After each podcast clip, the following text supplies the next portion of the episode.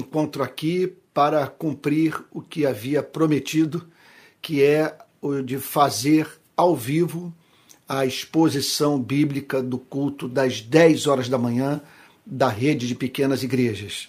Então é uma alegria estar conectado com pessoas das mais diferentes regiões do Brasil, irmãos na fé que se uniram a, uns aos outros e, e, e a mim após as desventuras que esses irmãos e eu vivenciamos é, com o protestantismo brasileiro, uma vez que nós repudiamos a aliança que a igreja fez com a extrema-direita, não, é, não encontramos espaço dentro dessas igrejas e, portanto, aqui estamos, né, falando bem resumidamente. Mas o ponto não é esse. O que eu quero é chamar a sua atenção nessa manhã para o texto do Salmo 105, a fim de que nós juntos possamos orar e em seguida meditar na palavra de Deus. Salmo 105. Deem graças ao Senhor, invoquem o seu nome. Tornem conhecidos entre os povos os seus feitos. Cantem a Deus, cantem louvores a Ele. Falem de todas as suas maravilhas. Gloriem-se no seu santo nome. Alegre-se o coração dos que buscam o Senhor. Busque o Senhor e o seu poder.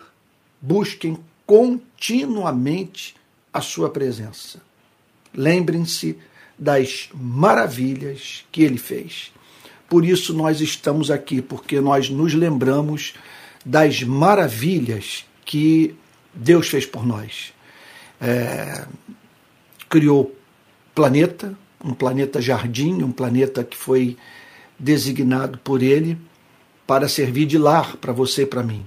Repleto de sinais da existência desse Criador. E não apenas isso, da sua sabedoria, da sua bondade e do seu poder. Ele fez maravilhas ao nos guardar durante a, todo o decurso da nossa existência, permitindo com que herdássemos a vida eterna, tivéssemos um encontro com Cristo. Isso é uma maravilha que ele operou em nós. Pare para pensar nisso. Ele não permitiu que morrêssemos sem redenção. E, e ele abriu os nossos olhos. Essa é outra maravilha. Nos deu entendimento. Fez com que nos interessássemos pela verdade, com que desejássemos a verdade, amássemos a verdade. E não apenas isso, enviou seu filho para morrer por você por mim. Então, essas são algumas das maravilhas que Deus tem operado. Nós estamos aqui reunidos porque Ele é amável e estamos aqui reunidos para a Ele prestar culto em espírito e em verdade, em razão do que Ele tem feito por nós, das orações que Ele tem ouvido. Vamos orar então? Senhor amado, Tu és digno de toda honra, toda glória, Senhor, toda adoração, porque Tu és amabilíssimo, Tu és amável, Senhor. Quando o Senhor pede de nós amor, o Senhor não pede um absurdo, porque faz sentido amar o Senhor. Senhor querido Deus de toda graça, nós o adoramos como Deus que no tempo e no espaço enviou o seu único filho para morrer por nós. O nosso Deus tem nome. Nós só, nós só nos relacionamos com Deus revelado por Cristo, ao qual chamamos de Pai.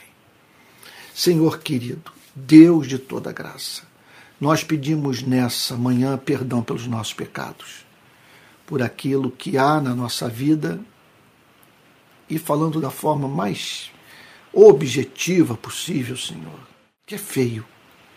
Aquilo que temos na nossa vida que é feio, que não, não, não comunica beleza, não comunica verdade, não comunica doçura, não comunica misericórdia. Perdoa-nos, Senhor.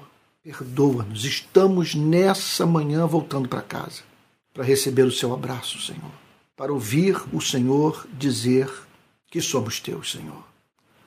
Deus querido, Deus de toda graça, nós pedimos nessa manhã que o Senhor aceite a nossa gratidão.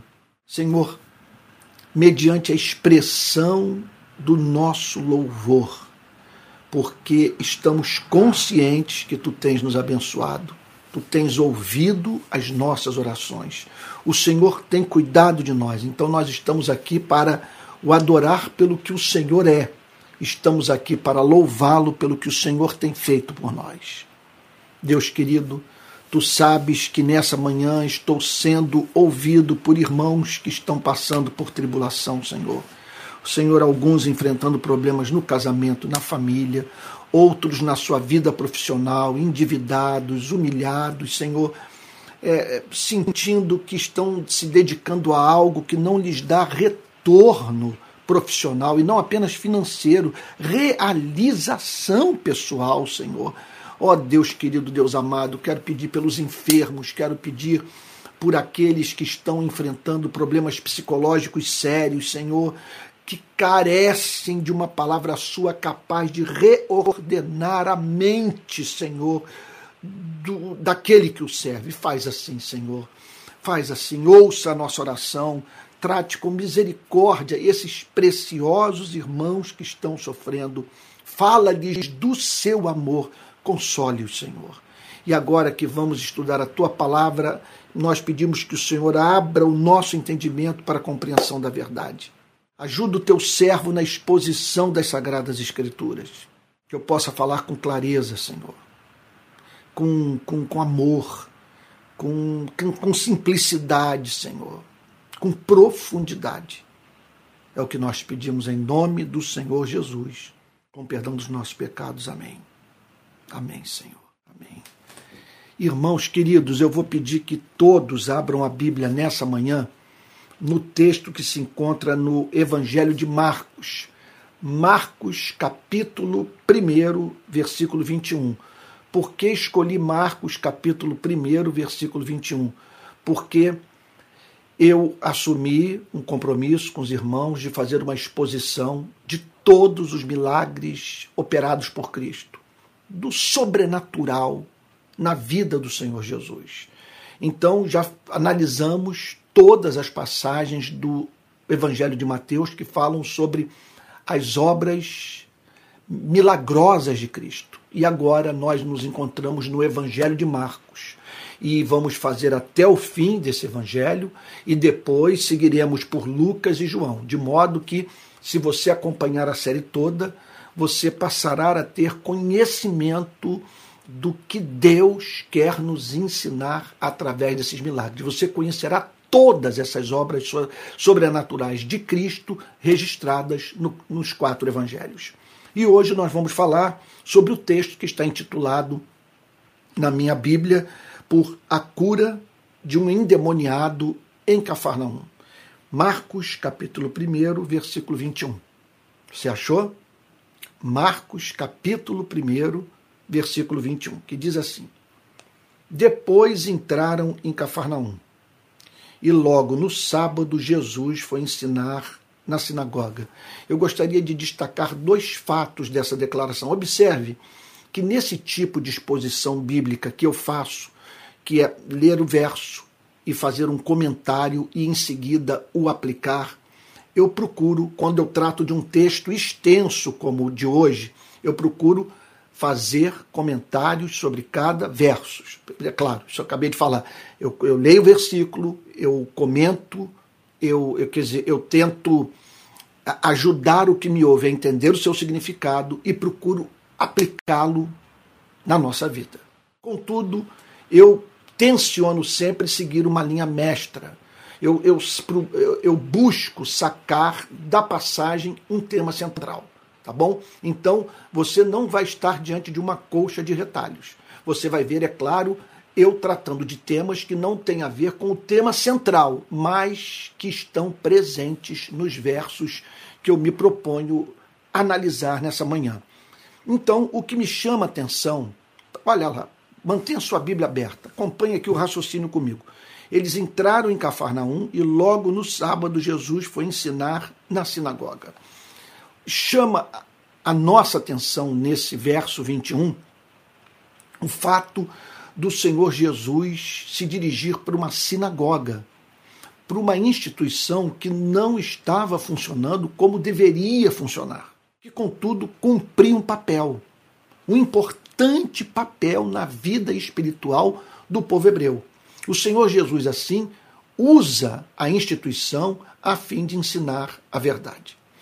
Você sabe que nós estamos começando é, a rede de pequenas igrejas, já temos aí um, um, ano e meio de existência aproximadamente, é um ano e meio de existência, e é algo novo. Algo que aparentemente está, é, está em oposição às grandes instituições religiosas, é, é às grandes instituições evangélicas ou protestantes. Veja, eu não estou aqui para condenar a permanência do cristão numa grande denominação. Não estou aqui para dizer que o culto no templo não tem significado algum, que Deus não age mais nos templos cristãos do nosso país. Isso é uma loucura. O primeiro templo que foi edificado por cristãos que se tem notícia data de, do ano 250 aproximadamente. 250. Então nós temos aí cerca de 2.750 anos de culto em templo. Deus tem usado. Agora, há pessoas que não se adaptam mais a esse tipo de, de vamos assim dizer, de culto, de adoração sabe, de meio de edificação da igreja. Elas querem algo mais orgânico, algo menor, algo mais intimista, que nem por isso de, é, de, é, é, deixa de ter uma visão missionária, uma visão de crescimento, de reprodução. Sabe, de, eu estou falando aqui de, de, de, de, de, de uma ação é, é, decidida ou de, de uma ação concreta de alcançar pessoas para Cristo. Então, é, é, a, a ideia, portanto, da rede de pequenas igrejas é oferecer algo que não é oferecido dentro dos templos do nosso país. É isso que eu quero enfatizar. Há pessoas que querem isso. Eu quero isso. Eu hoje me sinto mais confortável nesse tipo de culto. É bem verdade que hoje eu não estou com os meus irmãos que se reúnem comigo lá em Niterói. Vou estar somente a partir de março, porque eu me encontro de, de, em, em, período de férias, viajando. É, é, mas hoje, sem a mínima dúvida, eu me sinto muito mais à vontade, muito mais confortável, muito mais edificado numa igreja pequena do que participando um, no culto de uma igreja grande, que eu não condeno mas estamos criando uma alternativa na rede de pequenas igrejas para aqueles que querem esse tipo de adoração, de adoração com, um número menor de pessoas. Tá bom? É isso. Mas Jesus foi lá. Jesus pregou na sinagoga. E o texto diz que ele entrou na sinagoga para ensinar. É muito importante que esse ponto seja enfatizado do ministério de Cristo. O Senhor Jesus dedicou grande parte do seu tempo ao trabalho de ensinar a verdade. E isso porque nós precisamos de conhecimento. O grande erro é, presente em alguns setores da, da igreja evangélica brasileira reside no fato de essa, essas igrejas remeterem as pessoas para uma relação mística com Cristo, sem nenhum fundamento na verdade. Elas querem o um encontro com o poder de Cristo, elas querem conhecer o Cristo que liberta, o Cristo que cura, o Cristo que batiza, que batiza com o Espírito Santo, o Cristo que faz milagres, o Cristo que, que, que dá emprego, o Cristo que resolve problemas crônicos. Agora, acontece que, muito embora encontremos no Novo Testamento Cristo curando pessoas, alimentando pessoas, é, é, é, consolando pessoas, nós o vemos também ensinando a verdade.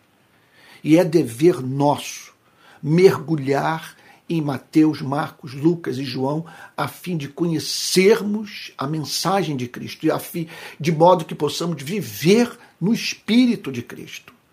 Portanto, eu peço a você que passe pelo crivo da pregação de Cristo é a teologia ou modelo de espiritualidade que você herdou. É essencial que você conheça a mensagem de Cristo e, e, e, e, por isso, passando a ter Cristo como referência, de certa forma, relativize grande parte daquilo que você ouviu, daquilo que você viu, uma vez que não se ajusta é, aquilo que Cristo pregou e a forma como Cristo viveu. Então ele ensinou.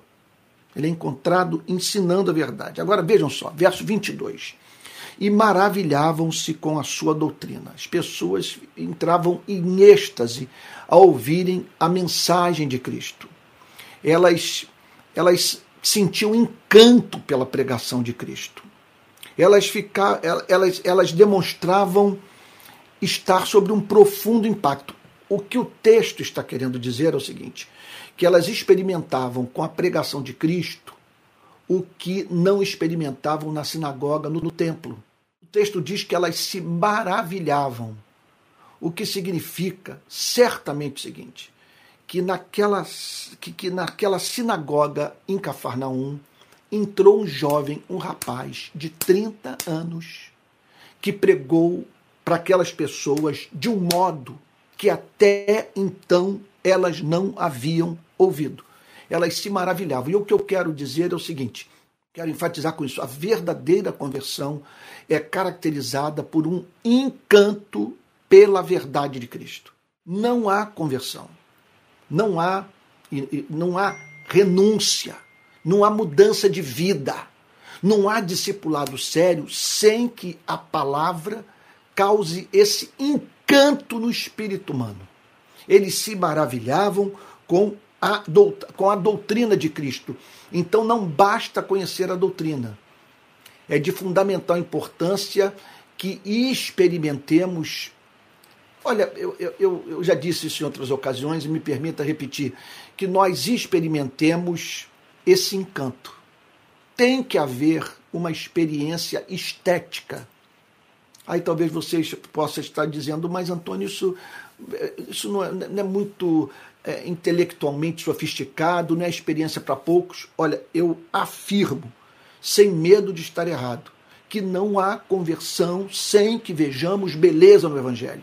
E quando vemos beleza no Evangelho, nós nos encantamos com o Evangelho. E ao nos encantarmos com o Evangelho, nós fazemos do Evangelho o nosso supremo bem. E ao fazermos do Evangelho o nosso supremo bem, renunciamos às demais coisas da vida. Isso é conversão. Então eles se maravilhavam com a doutrina de Cristo, porque ele ensinava como alguém que tem autoridade, não como os escribas. É muito importante o que está sendo escrito aqui.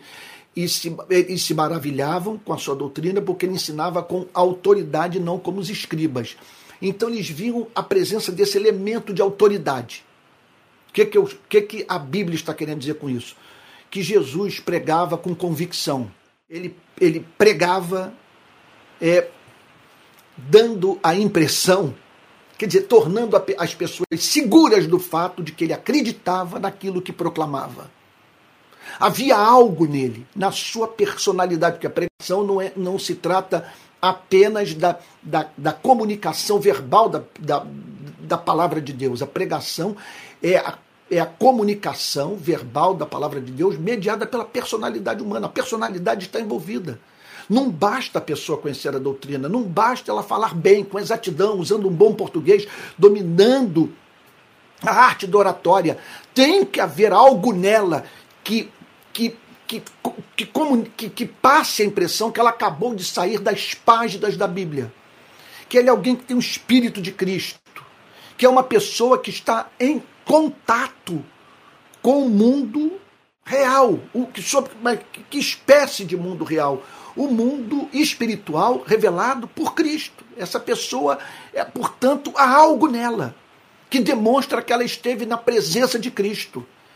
Que ela, que ela, que ela, que, veja, não é que ela foi para uma biblioteca, sabe, tirou da estante um comentário bíblico e a partir, portanto, da leitura da Bíblia, do exame do comentário bíblico, ela conseguiu redigir um bom sermão. Não, essa pessoa esteve com Cristo e por ter estado por Cristo, por ter vivenciado algo concreto na sua vida, ela prega com autoridade. Então, o texto declara que Jesus pregava com autoridade e não como os escribas. Olha aí, preste atenção no que a Bíblia está dizendo. Ele não pregava como os escribas. Vamos lá. Qual é a importância de uma declaração como essa? Você tem a pregação de Cristo, a pregação é, é, é, é feita por Jesus, sem intermediário, sabe? É a mensagem, é clara, a mensagem que corresponde, que traduz a realidade dos fatos sem condicionamentos psicológicos, é, ideológicos, culturais. Então você tem a mensagem de Cristo. Aqui nós estamos diante da mensagem de Cristo, vamos assim dizer, in natura, pura, sem mediação. Você está nessa manhã ouvindo um pregador que tem suas idiosincrasias, que tem suas limitações intelectuais, que tem os seus pecados, pecados que me impedem de ver a verdade, de proclamar a verdade com a, com a autoridade que eu deveria proclamar a palavra de Deus. Então, nessa manhã, você está ouvindo a pregação da palavra de Deus mediada por um pecador. Naqueles dias, naqueles dias, as pessoas estavam a ouvir a mensagem de Cristo sem mediação. Era Cristo falando diretamente. Agora, havia, correndo de modo paralelo à pregação de Cristo, a pregação dos escribas. E as pessoas puderam perceber a diferença entre uma coisa e outra. Elas puderam perceber a diferença entre a instituição religiosa e o reino de Deus. Entre a mensagem do padre, do pastor, do teólogo e a pura, santa, redentora, libertadora mensagem de Cristo. E qual é o valor disso tudo? Qual é o valor desse verso? O valor desse verso reside no fato que ele nos ajuda a separar Deus de religião. Você ouve, você ouve o escriba falar. O escriba é um doente. O escriba é um fanático. Um escriba, ele é mais interessado pela sua ideologia política do que pelo evangelho. Não estou que isso, com isso querendo dizer que todos os escribas eram assim. Eu estou tentando fazer uma aplicação para o dia de hoje. Você ouve o escriba, você ouve o escriba, e, e, e, mas você o conhece. Você sabe como ele lida com seus filhos, como ele lida com a mulher, como ele lida com o próximo, como ele lida com o pobre, com o porteiro do prédio, com o garçom. Você sabe como ele lida com as pessoas, como que ele reage às ofensas recebidas. Você o ouve, você percebe falta de graça, falta de convicção, falta de originalidade, falta de beleza. Então é, é essencial que você não fique nas mãos desse sujeito é essencial que você não fique até mesmo nas minhas mãos, nas mãos de ninguém, fique com Cristo. E outra coisa, e é fundamental que você separe a pregação sem autoridade do escriba da mensagem do evangelho. Pode ser que o seu desencanto com o cristianismo, ou a, a sua falta de paixão pelo cristianismo, ou a sua permanência no cristianismo, é sem fogo, sem afeto, sem alegria, sem encanto. Veja só, seja proveniente do fato de que você está há anos sujeito à pregação dos escribas. Uma pregação que tem como característica a falta de autoridade. Você percebe que está diante de um profissional, de um homem que assumiu um papel. Ele parece gostar de viver, sabe, naquele mundo ele põe uma gola clerical, não estou condenando gola clerical, mas às vezes até a, o corte da barba. Ele, ele, ele, ele, ele tem uma demanda inconsciente por incorporar o papel de pregadores do passado. E às vezes importando uma cultura que, que oprime, uma cultura que, que dilacera, que mói, que tritura, uma, uma cultura que esmaga. Então preste atenção no que o texto bíblico está dizendo. Aquelas pessoas estiveram durante anos sujeitas à pregação dos escribas. Subitamente aparece Cristo na sinagoga e elas passam a ver a Deus e a verdade de Deus de uma forma completamente diferente. Elas são tomadas por um senso de maravilha. Você está entendendo o ponto? Então, que você e eu, olha, olha só, se você está com algum problema com o cristianismo, é essencial, é essencial que você responda duas questões. Primeiro lugar, o problema que você tem com o cristianismo é um problema que você tem com o evangelho puro e simples de Cristo ou com a tradição de espiritualidade, a tradição teológica que você herdou. O seu problema não é com Cristo, o seu problema é com o escriba, cuja mensagem você confunde com a mensagem de Cristo. Mensagem que mata, mensagem que, que nos faz perder o encanto pela vida e o encanto por Deus. Então, essa é a primeira coisa. Você está com problema com, com o cristianismo. O cristianismo não exerce mais o fascínio que já exerceu sobre sua vida. Então, responda uma pergunta. Você pode dizer que aquilo que, que, que não lhe causa encanto no cristianismo é cristianismo? Até que ponto a sua visão do cristianismo foi, foi condicionada pelo seu contato com o escriba que apareceu na sua vida? Isso é de grande valor. Agora, pode acontecer uma outra coisa. Você está com problema com o cristianismo porque o cristianismo contraria. E se numa relação qualquer você não está disposto a ser contrariado, você nunca terá amizade verdadeira na vida, amizade madura. Relacionamento entre dois seres pessoais envolve isso. A possibilidade de um contrariar o outro. Se Deus não pode contrariá-lo, você tem que saber a quem você está seguindo, a quem você está é, a, a, a que espécie de divindade você está submetendo sua vida. A mensagem de Deus nos contraria.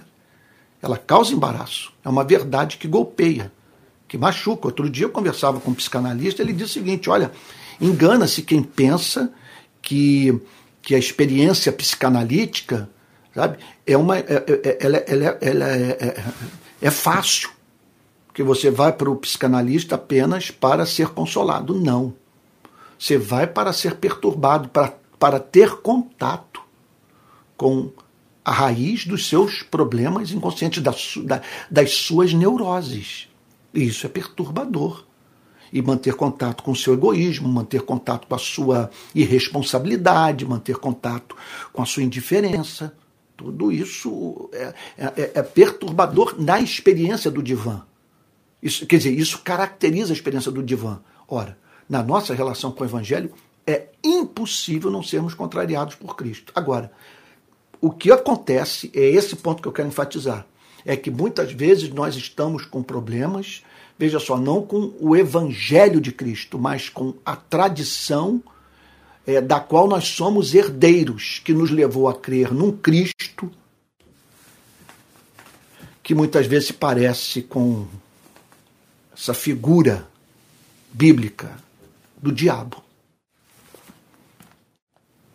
Porque os ensinava como alguém que tem autoridade e não como os escribas. O que é avivamento?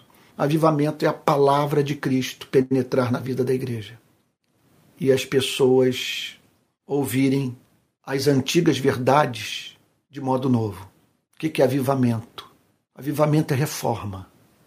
É o escriba, depois de ter mantido contato com Cristo, rever todo o seu ministério, passar a pregar de uma forma completamente diferente.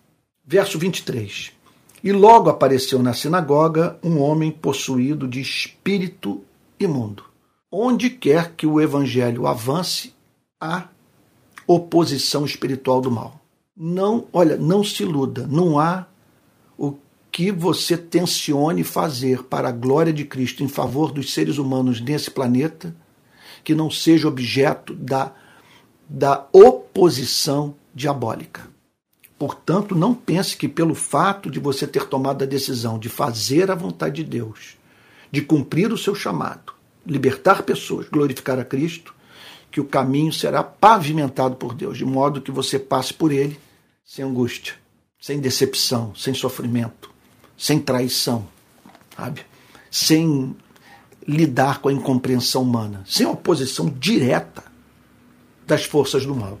Então, o texto declara que logo apareceu na sinagoga um homem possuído de espírito imundo. Um homem possuído, um ser humano, cuja vida era influenciada por um espírito imundo. Espírito significa que era um ser real, não se trata de um sentimento. A Bíblia atribui existência pessoal para esse ser. Ou seja, é um ser que tem consciência de si mesmo, é um ser pessoal. é um ser que delibera. Então, nós estamos aqui diante de um espírito, ele é imaterial, ele é invisível, ele é pessoal, ele tem poder, ele é capaz de estabelecer conexão com as nossas mentes e ele é chamado aqui de imundo. Por que ele é imundo? Porque ele faz parte, segundo a teologia bíblica, dos anjos que se rebelaram com Deus, que se rebelaram contra Deus. É um tema vastíssimo, eu não tenho tempo para explorá-lo nessa manhã. Mas a Bíblia, falando muito resumidamente, a Bíblia declara que ao mundo espiritual composto por seres inteligentes e invisíveis, criado por Deus, e que a Deus serviu durante não sabemos quantos anos ou séculos, sabe, em, em fidelidade. A partir de um ponto, a Bíblia fala muito superficialmente sobre isso, muito en passant. A partir de um ponto, houve uma queda nesse mundo espiritual. Então, anjos que criados para adorar a Deus, sabe? É, se afastaram do seu Criador, caíram. Então, passa, o universo passa a, a, a contar com a presença de criaturas invisíveis, inteligentes, que romperam comunhão com Deus. Antes da queda da espécie humana, houve uma queda no mundo espiritual. E, e, e a partir dessa queda surge um, um, um, um exército de seres espirituais é, que fazem oposição à vontade de Deus. Não me peça para explicar isso. Está para muito além daquilo que eu sou capaz de compreender e eu nunca vi, eu não conheci teólogo até hoje que, que me ajudasse a ter o um entendimento sobre esse tema tão complexo. Porque a pergunta que surge é essa: por que aconteceu? É, sabe? Como pôde acontecer? Sabe? Quem tentou o tentador? É isso. É, são muitas perguntas que emergem numa hora como essa. Tudo que nós sabemos é que, a partir então daquela, da, da queda que houve no mundo angelical, o mundo angelical passou a, a a ter como característica essa divisão. Anjos que perseveraram no serviço a Deus e anjos que se rebelaram contra Deus. Quando o ser humano é criado, esses seres espirituais invisíveis se insurgem contra a vontade de Deus. É outro mistério que o que nós sabemos é que esses espíritos passaram a odiar a nossa espécie. Eles é, nos viram sendo amados ardentemente pelo Deus ao qual esses seres passaram a odiar. E eles então se dedicam ao trabalho de levar essa dimensão pessoal da criação, só que agora uma dimensão de carne e osso, a se rebelar contra o Criador. Então, a Bíblia declara que nós nos afastamos do nosso Criador em razão da influência desse mundo espiritual do mal. Esse mundo está aí. E esses anjos são chamados de imundos. Eles são imundos porque eles são cerimonialmente impuros, eles não têm, é, é, eles não têm uh, o direito, não estão em condição de entrar na presença de Deus para adorar eles se rebelaram contra Deus, eles são imundos porque eles são movidos por um, por um princípio de rebelião. Eles são imundos porque o contato com eles contamina, eles comunicam imundice. Eles fazem, quer dizer, eles são imundos aos olhos de Deus. Eles são imundos porque eles não passam pelo crivo do amor. Esse é o ponto. Eles não eles são imundos porque não amam. Esse é o ponto. Eles não têm canto por Deus. E o texto diz então que esse homem era possuído de um espírito imundo, o qual gritou. E aí o mistério se aprofunda. Porque a Bíblia declara que esse espírito imundo conhecia a teologia. O que você quer conosco, Jesus Nazareno? O que você quer conosco? Jesus Nazareno sabiam quem Jesus era, tinham conhecimento da cidade onde o Senhor Jesus havia sido criado. E não apenas isso. Olha o que o texto diz: sei muito bem quem você é, o Santo de Deus. Isso aqui é, pode causar um conflito na nossa cabeça sem tamanho. Porque, especialmente se nós não conhecermos teologia. Por que eu digo isso? Porque, para nós, é, é para nós o fato da pessoa conhecer a verdade representa por si só evidência de que ela nasceu de novo. Essa pessoa crê na existência objetiva de Cristo, na historicidade de Cristo, a ponto de dizer ele nasceu em Nazaré. Ele é personagem da história e ele é o santo de Deus, ele é o separado de Deus. Imagina essa pessoa é estabilitada a dizer: Eu sei que Jesus é o santo de Deus, aquele que Deus separou. Ele, ele é aquele que expressa o caráter de Deus. Ele é o filho de Deus e, na condição de filho de Deus, ele mostra às pessoas, por ter o DNA de Deus, por ser Deus de Deus, as características divinas. Bom, o que nos perturba é uma declaração como essa sair de um ser imundo. É, meu Deus, eu gostaria de ter muito tempo hoje para poder explorar esse assunto. Ele é seríssimo. Ele é seríssimo sobre, e, e muito pertinente à realidade espiritual do nosso país. Vamos lá. É, vem à mente um mundo de verdade, eu vou ter que selecionar algumas, a fim de não tentar falar tudo o que se pode falar sobre essa passagem. Em primeiro lugar, o que essa passagem nos ensina é que a queda, até mesmo o intercâmbio íntimo com as forças do mal, as forças das trevas, com os demônios, quer dizer, não conduzem necessariamente a pessoa ao ateísmo ou ao agnosticismo, ou negar a historicidade de Cristo ou a autoridade da Bíblia. A queda não opera nos seres humanos em todas as suas consequências de modo uniforme. Você está entendendo? Na vida de algumas pessoas, a queda opera distanciando-as da igreja. Na vida de outras, a queda opera levando-as para a igreja, transformando-as em fariseus. Na vida de algumas pessoas, a queda opera levando-as para o ateísmo, para, ou para o agnosticismo, para a idolatria pagã, na vida de outras pessoas a queda, a queda opera levando-as para o calvinismo, para a boa doutrina, para a teologia sadia.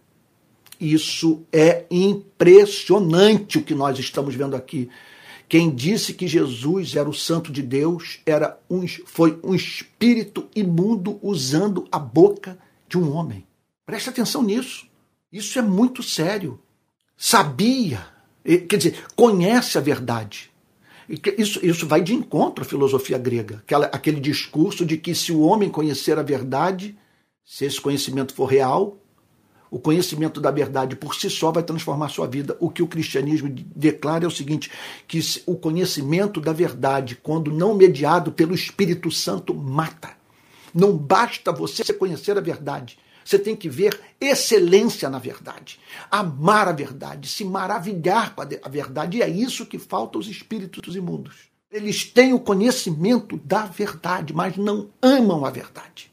Então nós não podemos nos dar por satisfeitos com o, o, o mero fato de conhecermos teologia. Se não houver a presença do elemento de, de amor essa teologia é a, deo, a teologia que nós poderíamos chamar de teologia dos demônios. O que você quer conosco, Jesus Nazareno? Você veio para nos destruir. Eles temem a Cristo. Eles reconhecem a autoridade de Cristo. Só que, eu já disse isso numa outra ocasião, me perdoe repetir, eles reconhecem a autoridade de Cristo da mesma forma que, sei lá, os talibãs ou os extremistas muçulmanos reconhecem a autoridade do, do, do, do ou o poderio bélico norte-americano. Eles reconhecem o poder de Cristo, eles sabem que Cristo tem autoridade sobre eles.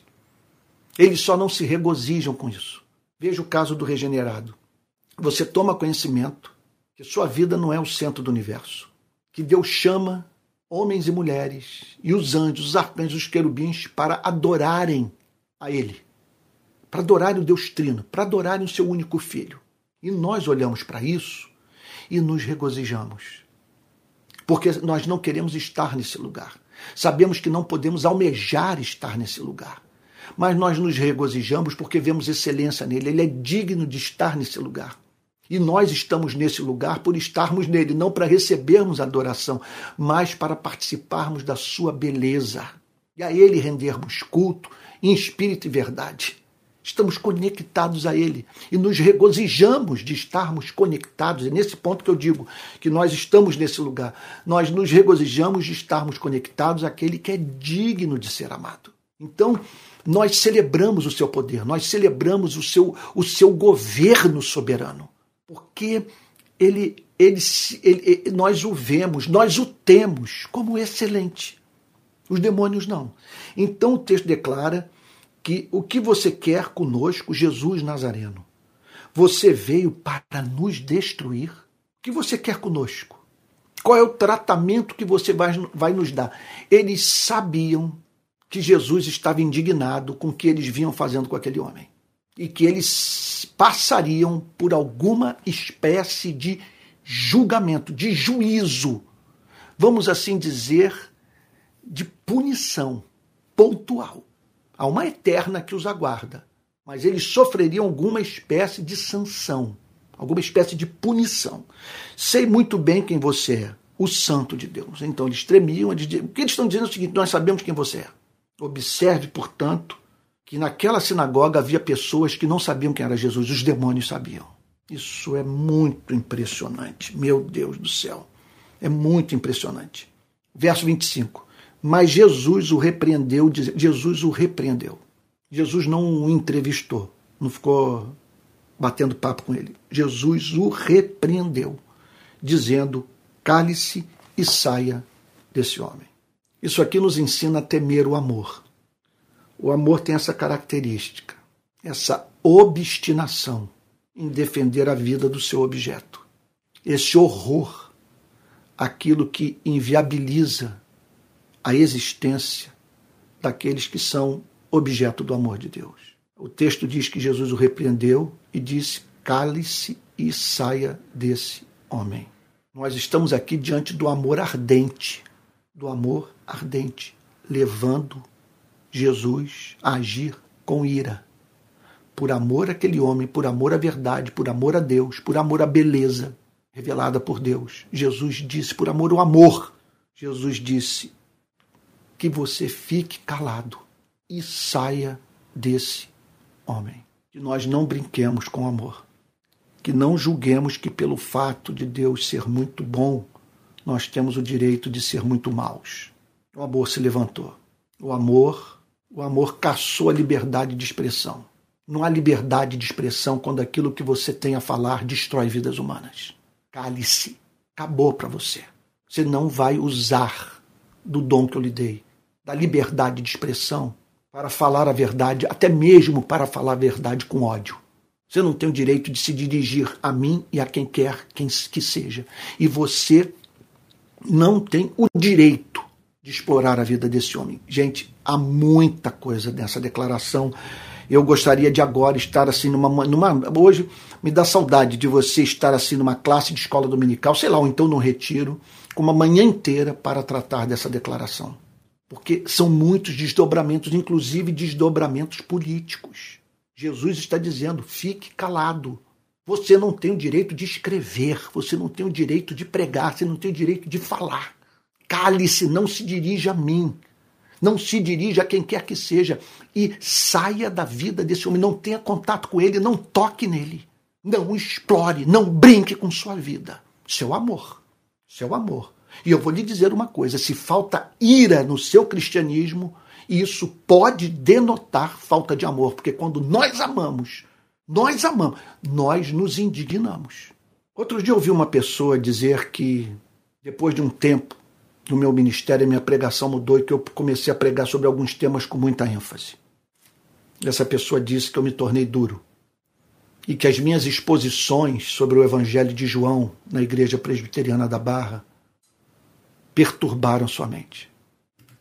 E realmente, a partir de algumas experiências que vivi de 2007 para cá, esse ano foi um divisor de águas no meu ministério. A partir do que eu vi e vivenciei, se tornou impossível ignorar temas que até então eu ignorava. E ao falar sobre eles, não falar com veemência. A compaixão fez com que, em não poucos momentos, de 2007 para cá, o meu contato com a miséria do povo brasileiro, em conexão a isso, o meu contato com a hipocrisia de parte do movimento evangélico brasileiro, me levaram, me levaram a falar de uma forma que até então não falava. E amor. Quando nós vemos Cristo entrando no templo, expulsando seus vendilhões amor quando vemos Cristo chegando por um ser que foi criado por Deus e dizer: cale-se, cale-se e saia desse homem. Verso 26. Então o espírito imundo, agitando violentamente, observe, portanto, que aqui não cabia psicanálise, ou, ou quer dizer, uma análise, ou um tratamento terapêutico qualquer, ou prescrever ansiolítico. Não estou condenando nada disso, mas o que o texto diz é que a natureza da enfermidade daquele homem era espiritual.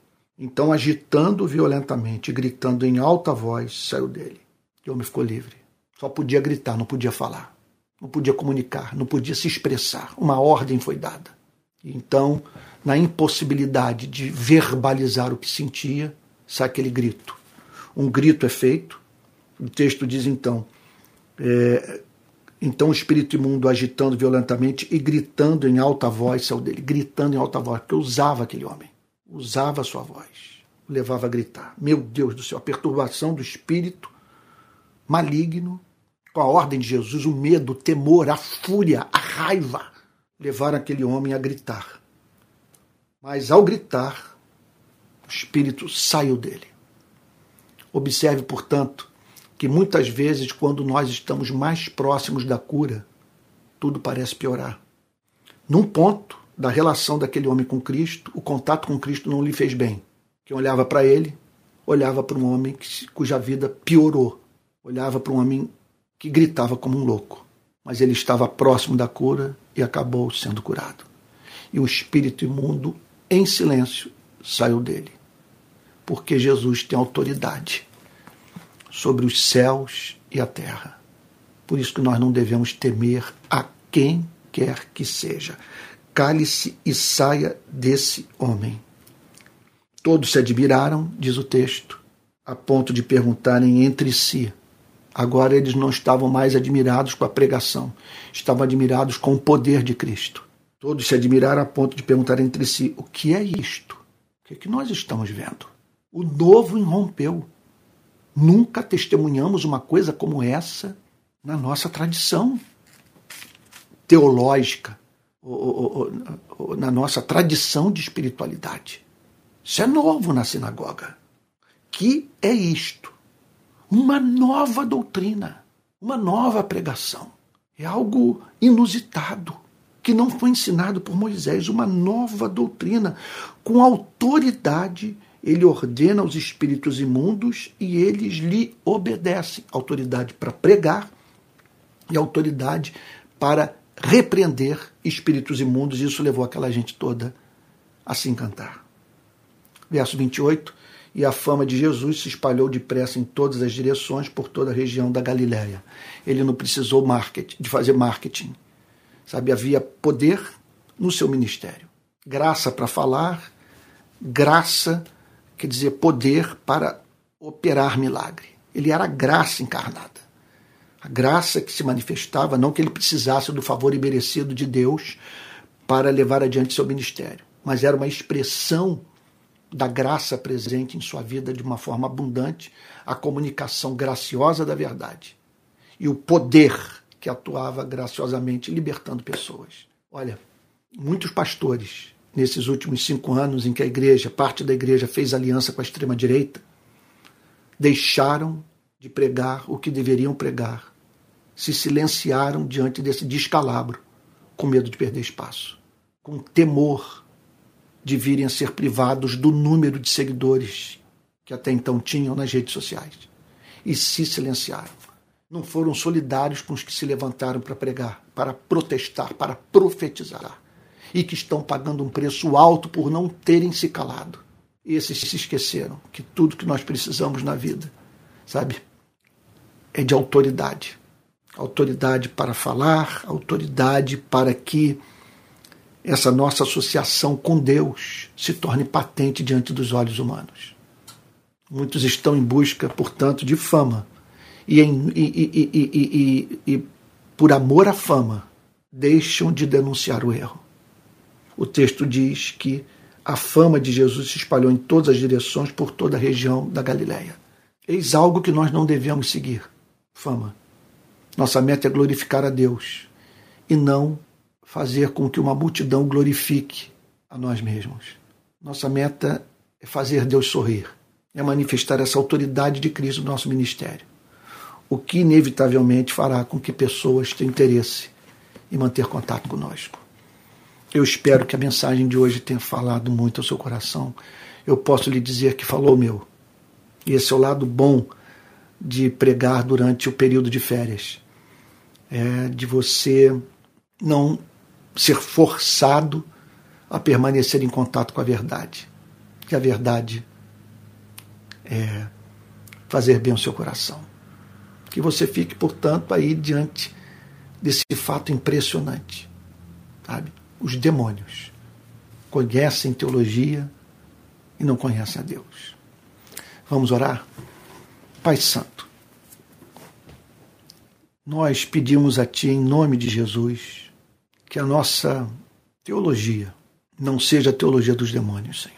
Nós pedimos a Ti que não seja a teologia dos imundos, que falam sobre o que não conhecem, sobre o que não sentem, Senhor, sobre o que não experimentaram. Nós rogamos a Ti um coração puro, Senhor, que nos maravilhemos com a verdade, que sintamos por ela encanto, Senhor. Que isso se traduza numa vida santa a tal ponto do Senhor Jesus nunca precisar nos dar essa ordem, fique calado, não toque nesse homem.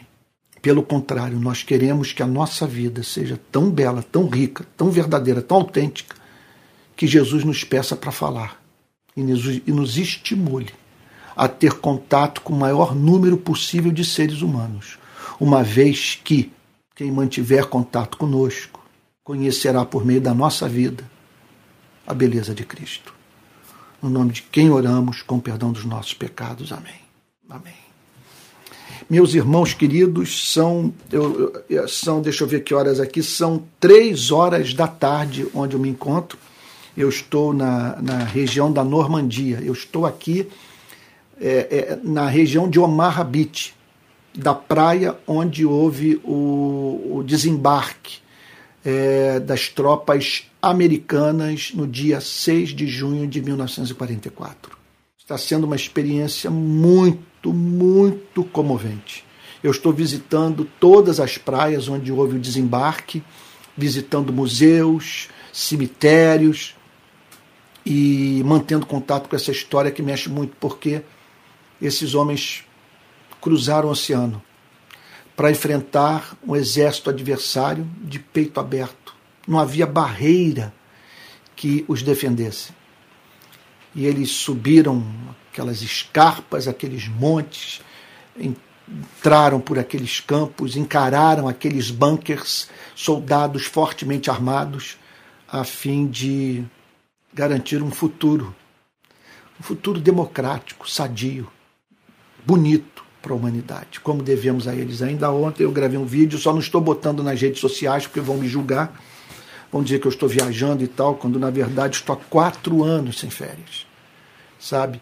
E, eu, e é claro que eu, se você em quatro anos, durante um período como esse, você faz alguma economia, você acaba tendo recurso para fazer uma viagem como essa. Então, E aí é isso, vem de moto e tal, vem de carro e, e, e, não que esteja torrando a minha moto e meu, meu carro nessa viagem, mas eu pude ter algum dinheiro para poder viajar com a Adriane e com a Alissa. Está chovendo muito, muito frio aqui, tá bom? E eu quero aproveitar esse final do culto para todos pedir perdão pelo que houve nos últimos domingos. Olha, em razão das viagens, eu tive problema com fuso horário, eu tive problema com conexão e eu ainda tive é, é, é, problema com, com, com, oh meu Deus, como é que eu poderia dizer? Com traslado.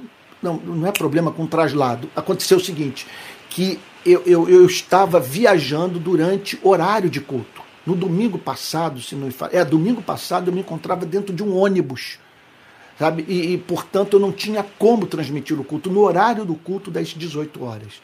Então, peço perdão a todos, mas eu já acertei isso, de modo que agora o domingo está reservado para os dois cultos da rede de pequenas igrejas, às 10 da manhã e às 18 horas. Aqui, 2 horas da tarde e 10 horas da noite. Tá bom? É, hoje à noite, portanto, eu estarei em transmissão em tempo real, novamente, diretamente aqui da Normandia da, da, da, região aqui da praia de Omar Beach. Eu, eu acho que essa praia aqui em frente, eu estou numa praia aqui em frente, Omar Beach. Chovendo muito, danada, está um temporal, um frio do cão, tá bom? Mas está sendo um período bom de refrigério depois de tudo que eu vivi no ano de 2022. Olha lá. Então, confirmado, culto hoje às 18 horas, com transmissão, se Deus assim o permitir, direto aqui da Normandia, tá bom? É, quero lembrar a todos que a Rede Pequenas Igrejas precisa de contribuição. Nós queremos um site, nós queremos transmissão dos cultos em tempo real, com câmeras de altíssima qualidade. Nós já contratamos contador, nós já contratamos tesoureiro e eu estou agora começando a ser mantido pela Rede de Pequenas Igrejas, já que eu tive é, parte do meu salário é, suprimido, né? E esse é o último ano que eu recebo ajuda financeira da instituição que até então tem me mantido, tá bom? Então nós precisamos da sua contribuição. Caso você queira contribuir, aqui vai o nosso número de Pix. É pixrpi22 arroba gmail.com. Vou repetir. pixrpi22 arroba gmail.com. Se você fizer um depósito nesse Pix, a, o seu depósito chegará na conta da rede de pequenas igrejas. Ok? Olha, e ao término desse culto eu vou botar uma lista de links para que você tenha acesso a cursos que estamos oferecendo e também ao Telegram, é, que é o nosso canal oficial interno por excelência de comunicação. Tá bom? Esse link, aliás, o link já está na. na, na, não não, eu ainda não, não. Eu vou fixar agora o link, tá bom? Vou colar agora, fiz um copiar e colar para que você tenha acesso, tá bom? Vou disponibilizar o culto de hoje, o link na, em todas as minhas redes sociais e peço que você faça o mesmo, tá bom? E até logo mais, se Deus o permitir, em nome de Jesus. Não deixe de lutar pela sua democracia, de, de orar pela democracia.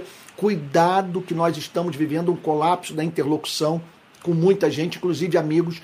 Essa semana foi ontem, foi ontem, ontem eu recebi um e-mail à noite de uma amiga querendo discutir sobre política comigo e tal. Falei, olha, eu amo sua família, eu amo você. E, por perceber que eu não via mais espaço para diálogo, eu não tenho como convencê-los. Eles estão totalmente certos do que estão fazendo, eles estão apoiando o golpe, sabe? Então, então, eu, por não ter mais esperança nenhuma, eu preferi não, não, não discutir. E eu sugiro que você faça isso. Com algumas pessoas, a interlocução entrou em colapso.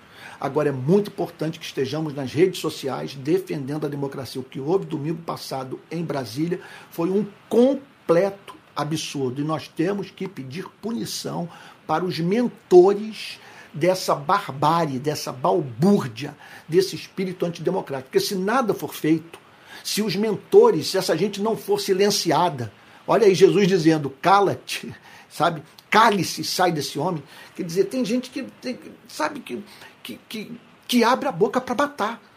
O que essa gente está querendo, na verdade, né, você não se iluda, eles não querem a destruição do Palácio do Planalto, eles não querem a destruição do Supremo Tribunal Federal, nem do Congresso Nacional, eles querem guerra civil.